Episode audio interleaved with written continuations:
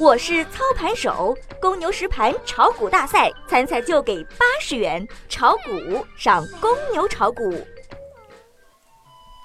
小白五平一波跳水，稀土永磁概念的小船说翻就翻。昨日大盘继续冲击三千点整点关口，多次逼近，但仍未能站住。今日沪深两市开盘并没有太大的动静，对于三千点关口进行了友好触摸之后。升势的持续性较差，大幅跳水。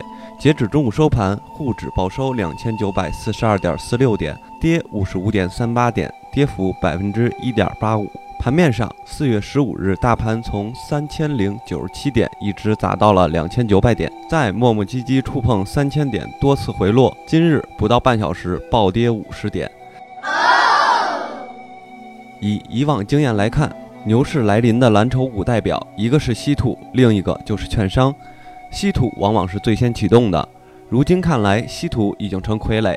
热点吸筹，利用股指期货砸盘，其中的缘由可以细细揣摩。消息面上，国务院五日印发盐业体制改革方案，允许生产企业进入流通和销售领域，并以自有品牌开展跨界经营，实现产销一体。在食盐定价机制上，将开放出厂。批发零售价格由企业根据生产经营成本、食盐品质、市场供应状况自主确定。方案还提出鼓励食盐生产批发企业兼并重组，形成一批具有核心竞争力的企业集团，各板块无一幸免，没有一个板块能亮起红灯。农产品、贸易、酒店及餐饮、国防军工。